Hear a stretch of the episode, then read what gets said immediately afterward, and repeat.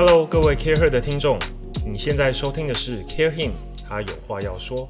我是主持人 William，在我主持的对谈中，我会邀请不同领域的男性创办人，聊他们的品牌故事，聊他们的奋斗过程，透过不同性别观点，开启思想的对话，来听我们聊，听我们扯，也来听他们如何 Care Her。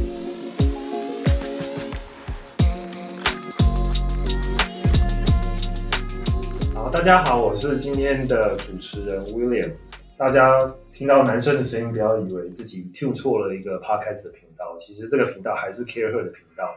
但是今天是由我 William 来主持这个节目，然后包含今天的受访者也是一位男性。那这位他是来自于有记名茶的第五代接班人 Jason，我们欢迎 Jason。好，我是 Jason。相信大家常听 Care Her Podcast 里面，其实听到非常多女性的观点跟女性的声音。但是今天特别想要邀请男性的一个受访者呢，我相信他们的一些观点对于女性的这些就职者来说也是非常非常的重要。那有机名茶其实已经是一个第五代接班，是是。那我们现在是一百三十年，一百三十年开始。那他本来是在哪里？呃，我们本来是在大陆福建，因为很多做茶都是从那边出来。然后我们第一间店是在厦门，我们在厦门。是阿公的阿公的阿公吗？对，我的曾曾祖父。然后我们之后其实辗转到了泰国曼谷，因为那时候大家呃在大陆生活比较辛苦，所以他都往外面移民。那我们那时候选择到了曼谷。然后在我阿公就是第三代的时候，他就来台湾，大概是在二十。世纪初那个时候，那时候就来来去去，先看一下台湾的情况。然后在那个时代，其实台湾茶也是非常兴盛的一个时代。对对，所以我阿公就来台湾这边找茶叶，然后把台湾茶做好之后，就外销到曼谷去，等于是卖给他爸爸。然后我们在曼谷那边做市场。对，那我们那时候做泰国那边的市场，主要是当地的华侨，然后还有一些是呃要去寺庙供奉一些说和尚啊，所以那个是另外一块很大的市场在当地的。然后后来，嗯，瓦工在做外销，然后一直到我爸手上，大概是从呃民国六十四年一九七五年的时候，因为整个外销的量开始在减少，所以我们就开始在做一些转型。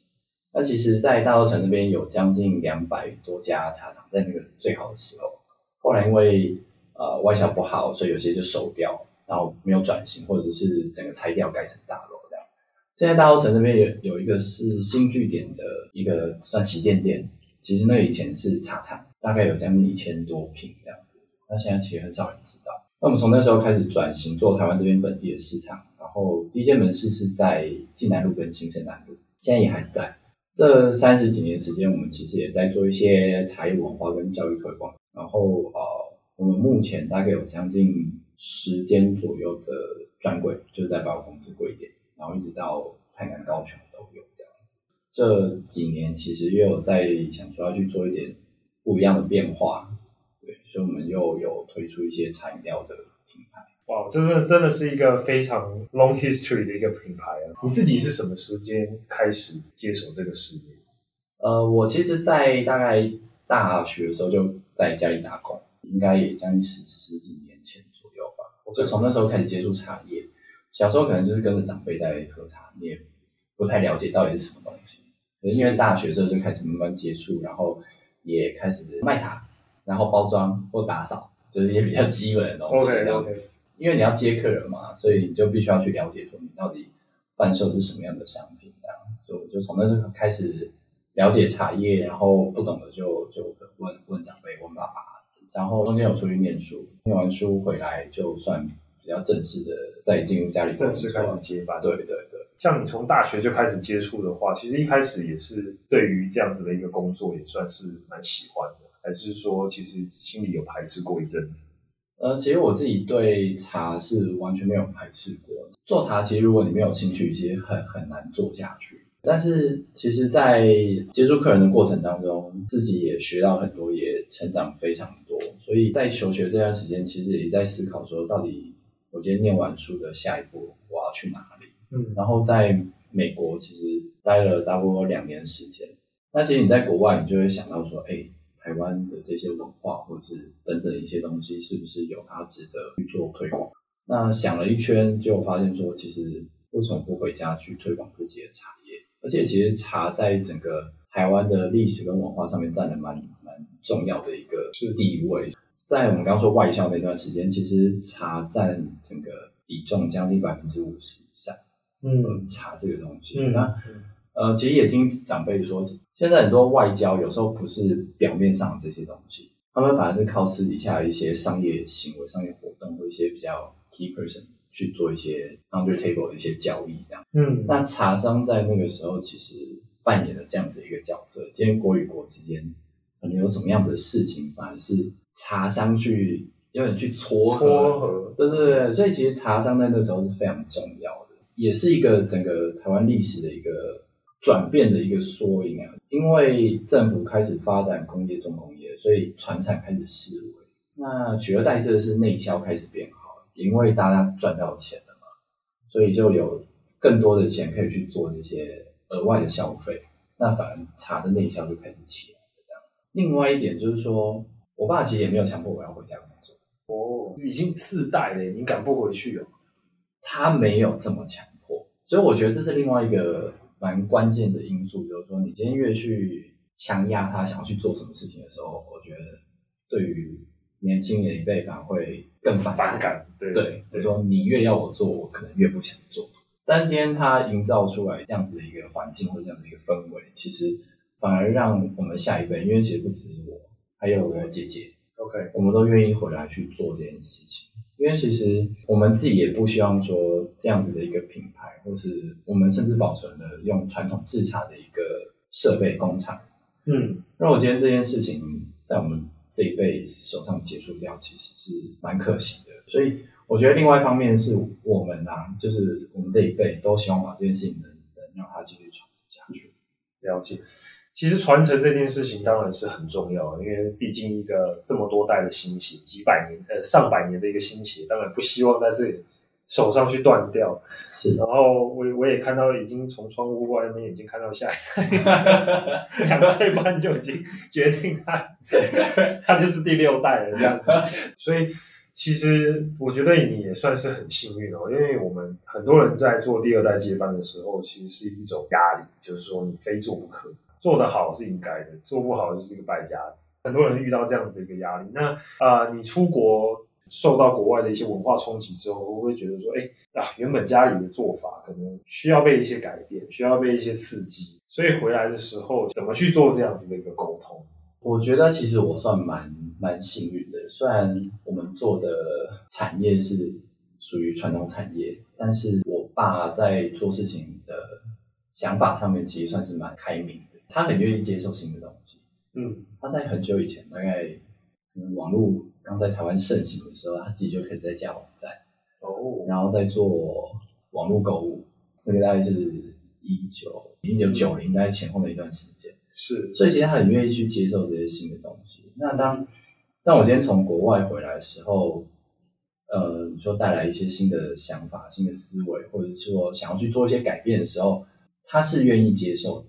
嗯当然，你说一开始他能不能接受，可能有些可以，有些不行。对。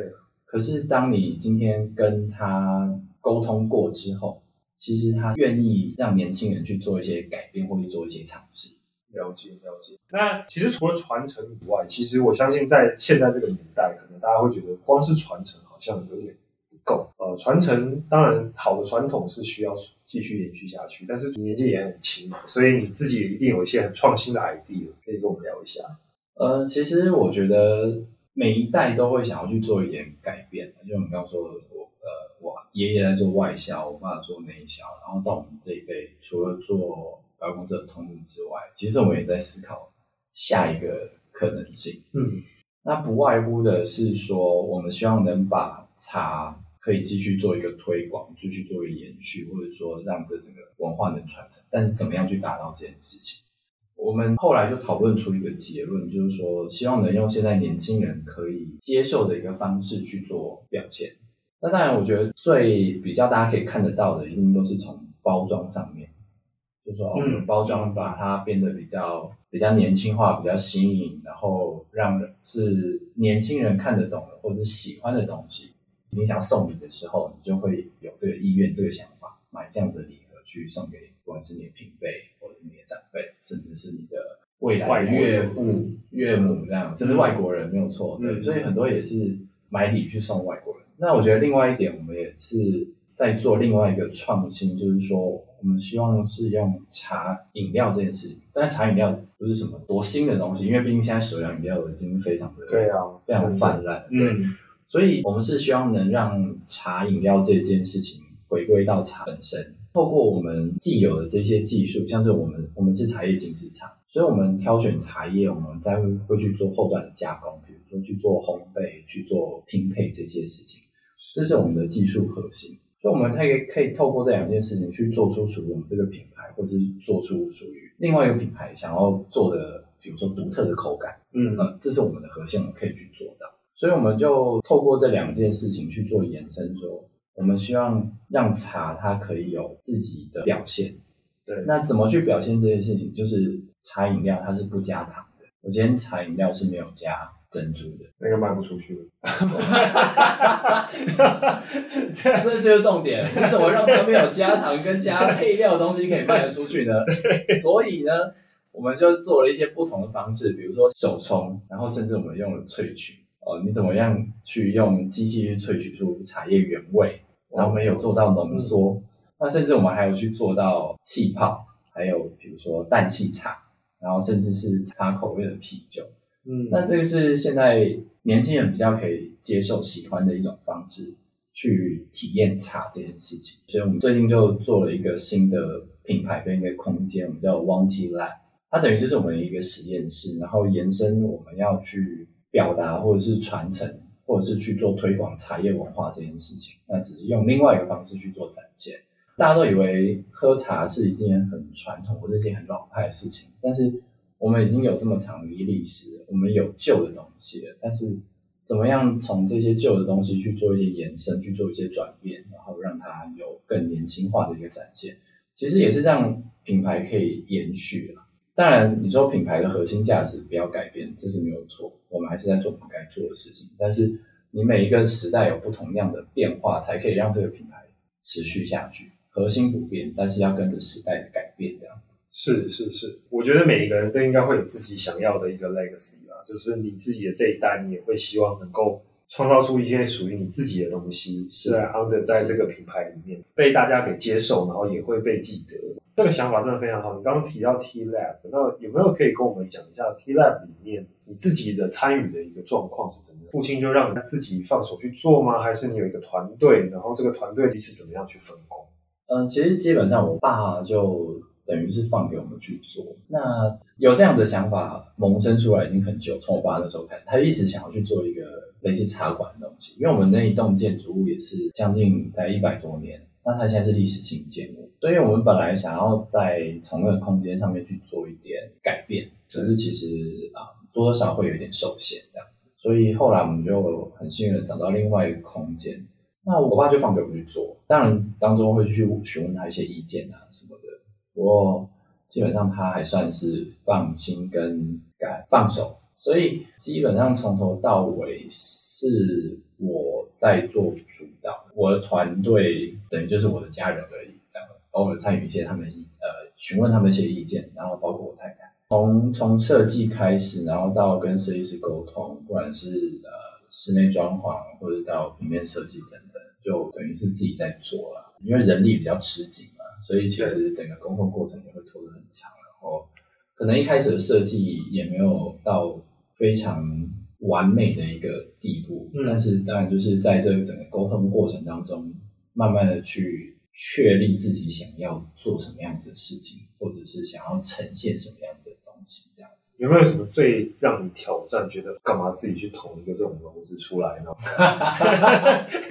然后这个做不好又要回去摸摸头，回去就是爸我错了这样子。我觉得有时候室内设计师他没办法去抓到你想要表达的东西，所以中间磨合期蛮久，或者是整个沟通的过程当中，其实是是蛮辛苦的这样子。那呃，有时候他做的东西你不一定喜欢，或者是不一定你想要的东西，所以中间来来回回时间其实也拖拖了一阵子。现在的结果啦，现在结果看起来是好的。不过我觉得也蛮谢谢设计，也因为这样子的沟通过程，让我可以投入更多，更去把这一间店变成是我觉得想要的一个样子。嗯，对，也确立了一些是觉得说，呃，不管是在视觉上，或者是在整个表达上面，我觉得是好的一个状态。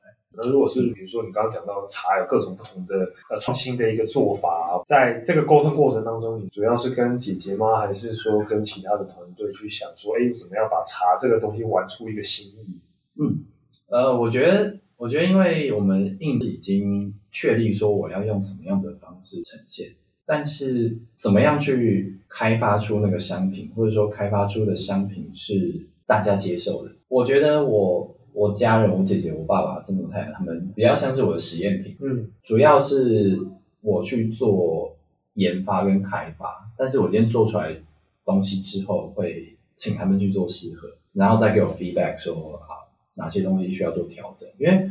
这些机器讲真的，对我们来说都是第一次。它不是像我们一般在泡茶，说用，不管是用盖杯啊，或者用茶壶去做冲泡的那种想法。真的，我现在我想象的都是就是阿贝坐在前面在户外转来转去，对，拿着茶壶那边走绕来绕去的。对对对对，传统一定都是这样。对，那其实他他用了很多那种，比如说萃取，你怎么萃？反而用到的是比较像是。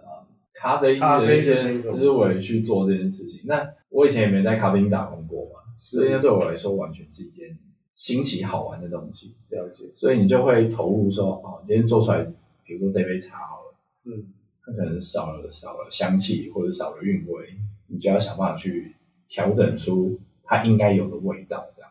对啊，Jason 在我面前讲的好像非常的轻松，但是要达到那个觉得，哎，这个好像是一个可以被大家接受、有机会被大家接受的一个的产品，我相信也是经过非常多次的试验。对对，而且其实讲真的，说压力不大也是假的。毕竟，今天长辈，比如说我爸，他们也会说：“哎，你这些东西赶快赶快做出来，赶快做出来，我要找可能找朋友啊，甚至说看快不行了，想说你到底行不行？对对，你可不可以赶快把东西弄出来？然后哎，时间时间，对，所以他也是说，哎，东西赶快弄出来，然后他也希望赶快找朋友来看一看啊，什么的。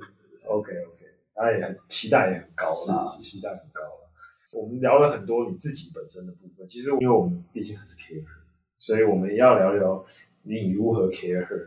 也就是说，其实你啊，包含你姐姐啊，你太太啊，你太太没有没有在这个家族企业里面，对不对？对，我太太是牙医，我牙医，嗯，最近牙齿刚好不太好，可以可以牙医，帮你预约，有时间再去挂个号。那个 牙医都很挂，真的真的真的 always pack。公司应该有很多女性的员工。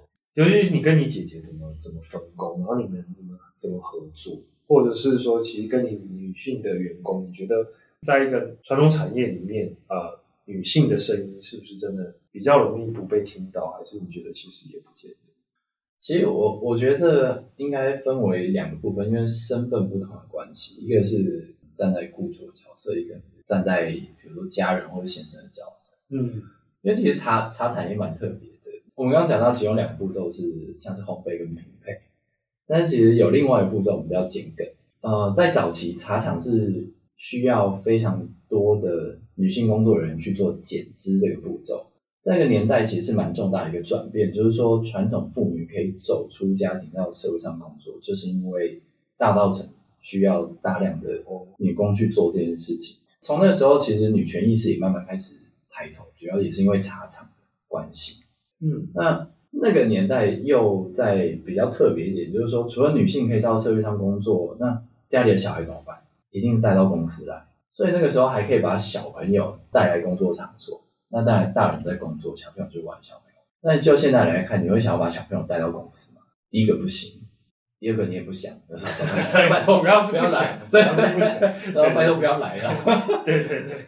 不过在在茶产业里面，其实女性扮演。重要一个角色，因为他们的说细心的程度，或者是说他们对于在包装等等，其实呃，我觉得女性的角度眼光去看这件事情是跟男性不太一样的。那男性反而是做一些比较出众的工作，所以其实我觉得就是营造一个好的一个职场环境啊，对于女性的工作人员，其实我们将近有大概百分之九十九十五吧。其实我们男性员工非常少，因为我们很多都是在做零售的，就是贩售茶叶，所以女性的角度跟思考，其实他们反而在客人的应对上面会比较细腻，然后同时能力也比较对沟通能力也会比较好，嗯然后比较也知道说啊，客人到底想要什么这样子。那男性的部分当然比较少，自己也要去兼职这样。那我们在背后的这些比较辛苦的，呃，比如说制茶的部分啊，或者是比较出众，其实就是由男性去做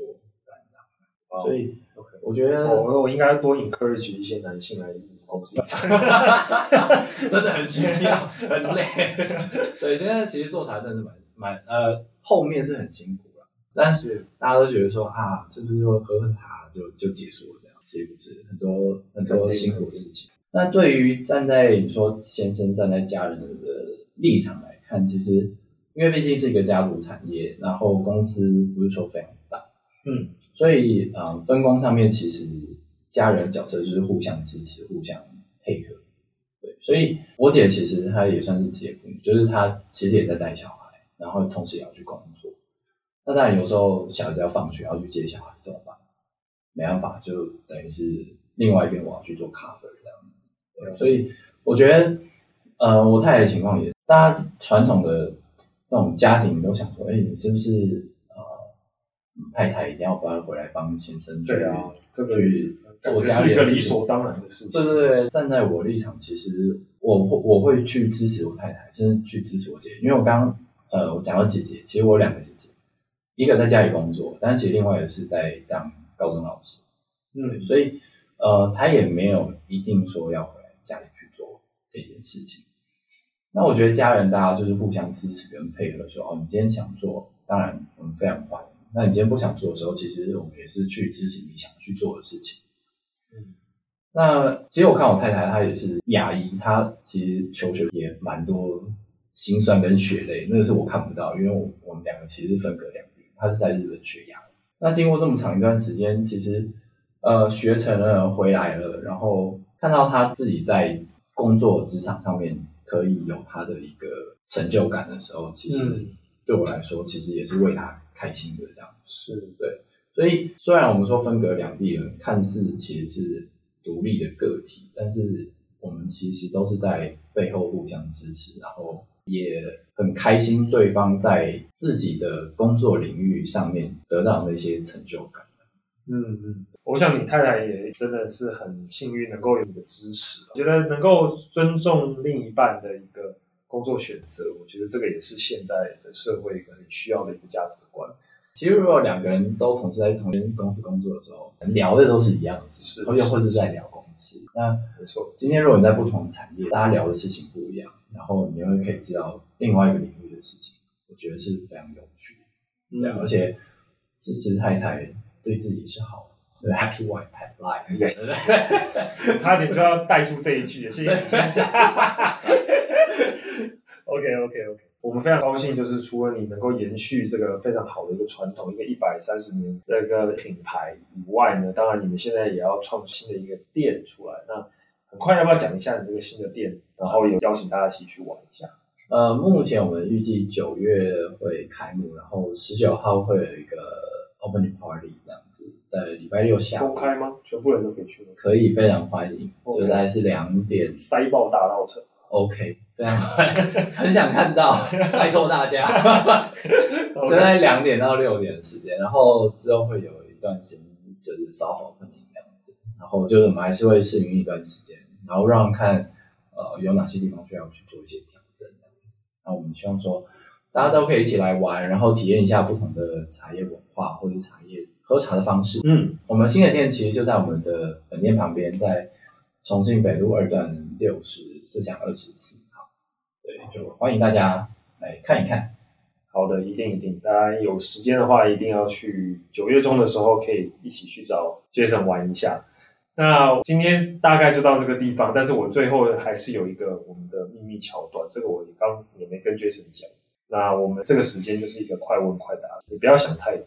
好，东区还是西门町西门町、，Kobe 还是 LeBron，拉布朗、健身房还是球场，健身房哦，说到这个，那个 Tiffany 一定要我 特别强调，这虽然大家都看不到，Jason，你要看的话，九月中去 去 T Lab 看。